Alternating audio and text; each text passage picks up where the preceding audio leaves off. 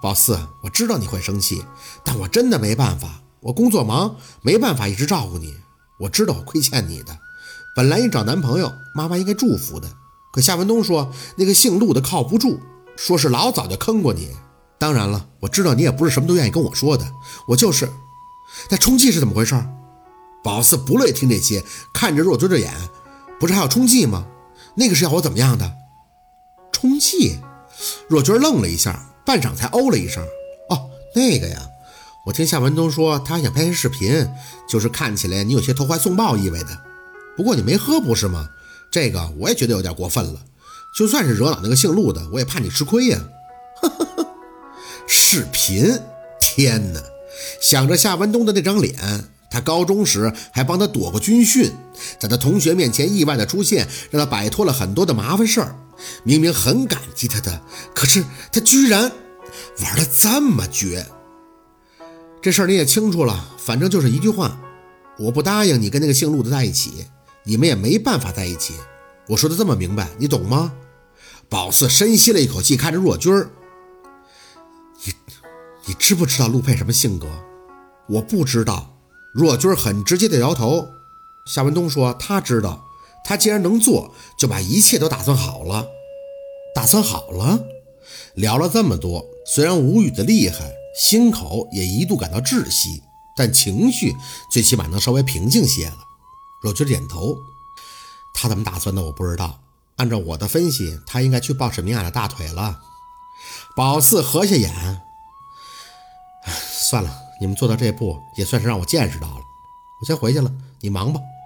说完，宝四要走，若君站在那儿却直看着他，直到宝四跟他要擦肩而过的时候，他才淡淡的张上嘴：“站住！”宝四扯着嘴角看他，还有没说清楚的，或者还要给我灌输一些道理吗？妈，我已经过了需要被大人说教的年纪了，哪怕我太姥姥姥爷活到现在，我想他们也不会苟同你跟我爸做的事儿的。为人父母，你们让我伤透心了。所以呢，若君僵着眼看着宝四，陆完音准备去找那个姓陆的解释清楚是吗？心里一紧，宝四面不改色的看着他，我听不懂你说什么，我走了。等一下，若君没再看他，却一把扯住他的胳膊。宝四，妈妈是过来人，我这辈子不敢说什么都经历过，但一些道道还是懂的。你什么性格？我明白，我知道你倔，你犟，但我今天敢把这一切原原本本的告诉你，就不怕你录音。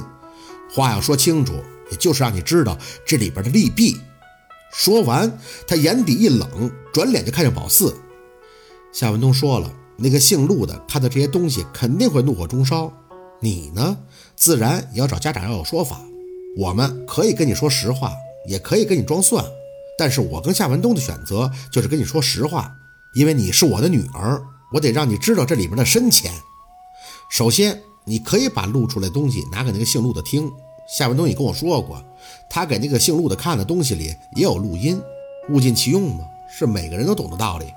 我想我女儿这点聪明还是有的，只不过被感情冲晕了头脑，不停地追问我细节。为什么呢？因为想着我说的详细，最后好去找自己男朋友解释。妈妈说的对吗？宝四紧绷着身体站在那儿，并没有应声。若君看着宝四，嘴里却发出一笑音：“哼，这都是小把戏，知道吗？我跟沈明雅交过手，你这点路子，连我这儿都过不了。夏文东跟我是做的绝了些，可也是为了你呀，为了你的以后，最起码我不用看着我的女儿走我的老路，被沈明雅伤害，就这么简单。你指的伤害，就是说爸爸被他抢去了？”若君轻轻地吐出口气：“哎，宝四啊，过去的事儿妈妈不想再提了，因为我现在很好。想告诉你的是，这段录音给那个姓陆的听完的后果是，他会觉得真相大白。男人嘛，谁不吃醋啊？不吃醋那就不是爱。越把你放在心底，表现的就越是疯魔的状态。所以你们既然要走到领证这步了，那状态就应该还是热恋。”听夏文东讲，那个姓陆的被沈明雅叫到省城去打理他们家扩展的地产项目，平摊起来明明很轻松的工作量，却全部被他压缩到一个月集中处理，搞得自己像个工作狂一样。那站在沈明雅的角度呢，自然要夸赞自己的儿子工作上心、继承家业的典范嘛。可事实呢，是因为有人勾着他才急着回来的。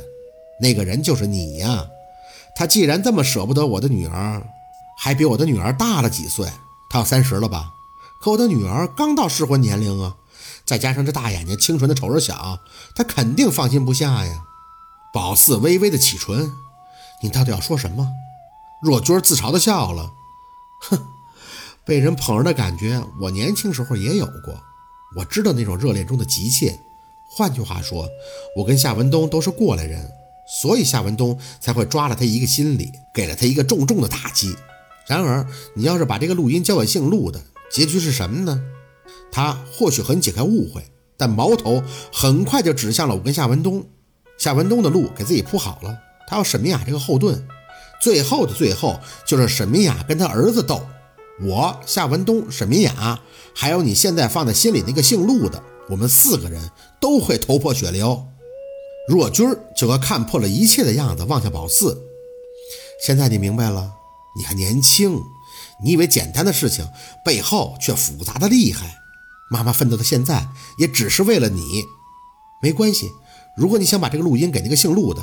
充其量我就是脱了身衣服，继续一无所有。可这是你想看到的？夏文东说：“那个姓陆的狠，可姜还是老的辣呀。沈明雅能看到自己这么闹？这事儿要是闹大了，谁收场？这笔账最后要算到谁的头上？宝四啊，是你。”若君声音飘飘忽忽的，不知道是不是跟尸体经常说话习惯了，轻轻的，还透着那么一丝冷漠的距离感。这种水深火热的生活就是你想要的吗？你为了一个男人可以把你的父母推出去，然后看着大家乱作一团。最重要的是你自己也没办法抽身呀，弄得所有的人都鲜血淋漓，你满意吗？好现实的感觉呀！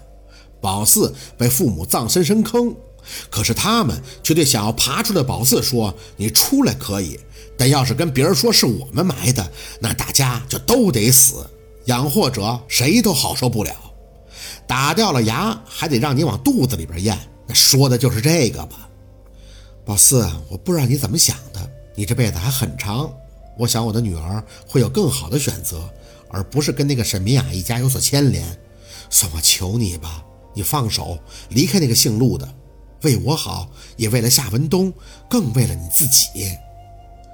可我爱他，宝四怎么能放手啊？宝四，若君缓了下语气，握住了宝四的手，掌心凉凉的，一点都不暖和。妈妈懂你的感觉，也知道爱上一个人不容易，可是没办法呀。我不知道要怎么做，说你肯定是不会听的了。这个事儿做得很绝，可最起码可以简单干脆，让你们断得彻底。你相信我，时间会让一切都过去的。你不是还有自己的理想吗？你可以。理想并不会耽误我跟我爱的人在一起呀。换句话说，陆佩一直跟我并肩，他是支持帮助我的。宝四愣愣地看着若君那苦口婆心的样子。你当年的美人身那么难破，只有很少的一部分人能明哲保身。你知道你为什么会是其中一个吗？好，今天的故事就到这里了，感谢您的收听。喜欢听白好故事更加精彩，我们明天见。